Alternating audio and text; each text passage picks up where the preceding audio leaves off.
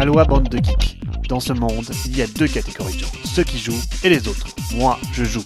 Vous, vous m'écoutez. Salut à tous, dans l'actualité cette semaine, un grand plongeon dans le business Asmodée, puis nous ferons le tour des annonces du moment.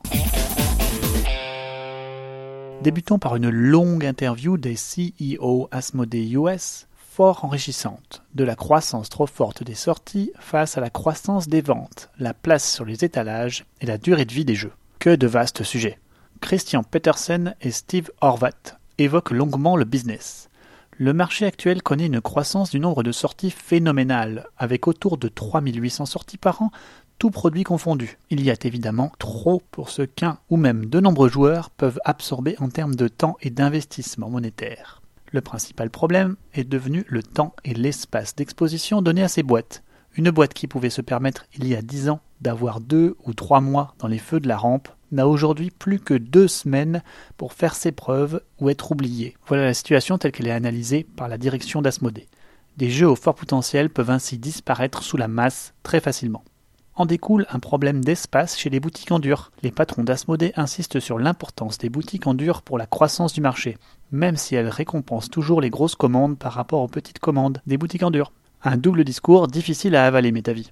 Ce n'est pas en fournissant du matériel de démo ou de concours que la boutique va augmenter ses marges. Aucun mot encore sur une hypothétique politique de retour, comme sur le marché du livre, un problème intimement lié à l'espace disponible sur les étagères.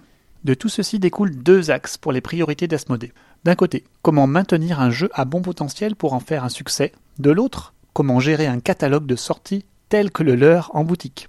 Pour pérenniser un futur succès, les patrons d'Asmodée n'ont pas vraiment de recette, et on sent derrière leur hésitation qu'il y a eu un certain nombre de ratés pour aboutir à des succès tels que Pandémie ou Time Stories. Ainsi, Asmodée va se focaliser évidemment sur les qualités du jeu, mais surtout sur son suivi. Cela commence par un approvisionnement sans faille et se poursuit par des événements récurrents et des extensions pour relancer l'intérêt et susciter la tête de gondole. Facile à dire, pas toujours simple à mettre en place de la création à la distribution on ressent ici le professionnalisation du hobby. Et cela me remémore une discussion avec Bruno Catala lors des scènes derniers qui évoquait le fait de toujours avoir une extension dans la poche avec un proto, un nouvel argument de vente.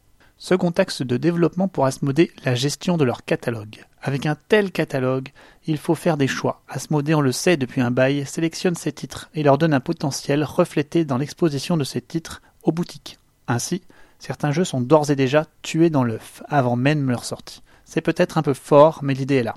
Les connaisseurs s'y intéresseront, mais la diffusion au public sera moindre, au risque de rater un hit de cette façon. Ce casse-modé réalise ici n'est qu'une image du marché lui-même qui, trop chargé en sortie, ne peut pas exposer avec la même force le trop-plein de titres qui sortent chaque jour. La direction d'Asmodee US termine son interview par une ellipse introduisant pour 2018 un tout nouveau genre de jeu dans les cartons. Va-t-on voir arriver le Legacy en un genre à lui à part entière?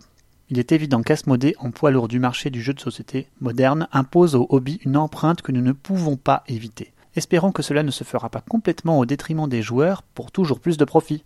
Pas si sûr, hélas. Pour aller plus loin, les boss d'Asmodée reviennent dans une interview sur la mise en place du MAP, le prix minimum par boîte, et présentent leur grand avantage de leur récent contrat de distribution avec Alliance pour apporter un bien meilleur contrôle en termes de chiffres et de respect du MAP chez les boutiques. On sent la volonté forte de contrôler le marché par la récupération d'un maximum de métadonnées autour des ventes, une étape cruciale dans la vie d'une grosse boîte comme Asmodée pour aller encore plus loin dans les bénéfices. Et ajoute-t-il en conclusion, il n'y a pas de miracle pour vendre autant de jeux. Ils ont une équipe de plus de 12 personnes qui passent leur journée au téléphone avec les boutiques de l'Amérique entière pour placer leurs produits. Ne trouvez-vous pas que tout cela laisse songeur quant à l'avenir qui s'écrit aujourd'hui pour notre hobby favori? Moi, si. À ce sujet, parlons un peu cross-média pour clore ce long sujet avec Catan. Notons qu'Asmodée va sortir une version 3D digitale de Carcassonne, mais surtout un vrai jeu vidéo dans la licence Catan qui se nommera Catan Stories, si cela ne cache pas un Catan Legacy bientôt sur nos tables, je dirais qu'il n'y a qu'un pas. En outre, confirmation est donnée pour une future déclinaison de l'univers Catan en film. Sony Pictures prévoit un film après avoir acquis les droits en 2015. Si j'ai du mal à imaginer comment retranscrire le jeu en film et son univers, je n'ai par contre aucun mal à comprendre pourquoi Klaus Teuber ne sort pas beaucoup de jeux en ce moment. Il doit se reposer tranquillement sur cette licence, en espérant que cela ne fera pas comme tous les nombreux flops de films inspirés de jeux vidéo. Continuons avec un peu de jeu de rôle et le jeu de rôle phare Donjons et Dragons qui demeure encore au top après des dizaines d'années. Si Wizard of the Coast a annoncé un record de vente jamais connu sur son dernier opus, le guide universel de Xanatar, c'est surtout l'élan que Wizard a su insuffler à son jeu par le streaming live de parties de Donjons et Dragons qui m'impressionne. Ce ressort vidéo booste et est estimé à 50% des ventes actuelles autour du jeu de rôle. Wizard a su vraiment faire évoluer son business autour du jeu de rôle et cet effort marketing couplé à l'élan vers le jeu streamé ont permis de diffuser ce hobby toujours décrié auprès d'un large public. Pour moi, cet élan de vente s'associe complètement à la démocratisation du hobby et c'est tant mieux.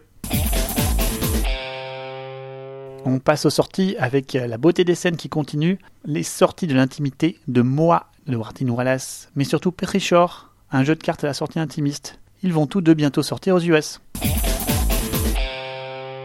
Après les beautés de cette année, ce sont les beautés cachées des scènes. Le deuxième effet qui se coule, qui se souvient du petit Citrus, une espèce de Carcassonne plus plus, qui avait été une bonne pioche du salon de 2013, il y a 4 ans. Eh bien, le jeu va connaître une nouvelle vie avec TMG, l'éditeur américain, qui va enfin l'apporter outre-Atlantique. Je trouve ça incroyable et fort bon pour l'éditeur. Évoquons aussi cette prochaine sortie particulièrement atypique, Raw, King of the Pride un jeu de poste d'ouvrier qui devrait sortir en 2018, mais voyez ce thème. Les joueurs vont rentrer en compétition pour devenir le roi de la savane. Vous avez bien entendu, à la tête d'un groupe de lions, les joueurs devront étendre leur domaine, contrôlé, tout en nourrissant leur colonie. Le tout avec un bon paquet de figurines félines et des dessins de Vincent Dutray. Vous admettez que cette combinaison de thèmes, mécaniques et dessins est particulièrement intrigante. Je serais curieux de voir le résultat. Terminons avec la mode des jeux qui ne sortiront pas en boutique. Eh bien, ça n'en est plus une justement, mais une vraie réalité, avec un nouveau moteur de vente pour les projets participatifs. Rappelons-nous du flop de Conan en boutique et de la décision de retirer le septième continent des boutiques. Simon et Guillotine Games emboîtent le pas avec Hate. Dans un univers des chroniques de la haine, le jeu sera donc exclusivement disponible sur Kickstarter bientôt. Ce n'est qu'un exemple parmi tant d'autres. Un nouveau modèle est né. Il ne plaira clairement pas aux joueurs, en tout cas, moi, joueur, je le conspue on ne peut pas tout pledger et on a le droit de rater certaines sorties. C'est très décevant à mes yeux, mais comme dit Tom Vassell, tout jeu extraordinaire sortira forcément en boutique. Je suis de cet avis et je suis prêt à oublier ce genre d'errance du système qui n'a pour but que de gonfler les achats de jeux à l'aveugle pour de mauvaises raisons. On termine par une information de dernière minute à l'impact certainement planétaire dans le domaine du divertissement. Disney vient de racheter 20th Century Fox pour plus de 52 milliards de dollars, un tremblement incroyable qui va certainement se ressentir un peu dans le jeu de société, avec toujours plus de licences adaptées en jeu de société. Disney étant en train de se lancer dans cette voie. Bon, le plus fort changement, c'est l'arrivée très bientôt d'un concurrent majeur à Netflix que Disney est en train de développer. Disney ayant abandonné son accord avec Netflix à compter de 2019 et préparant sa propre plateforme. Mais ça, ce n'est plus du jeu de société.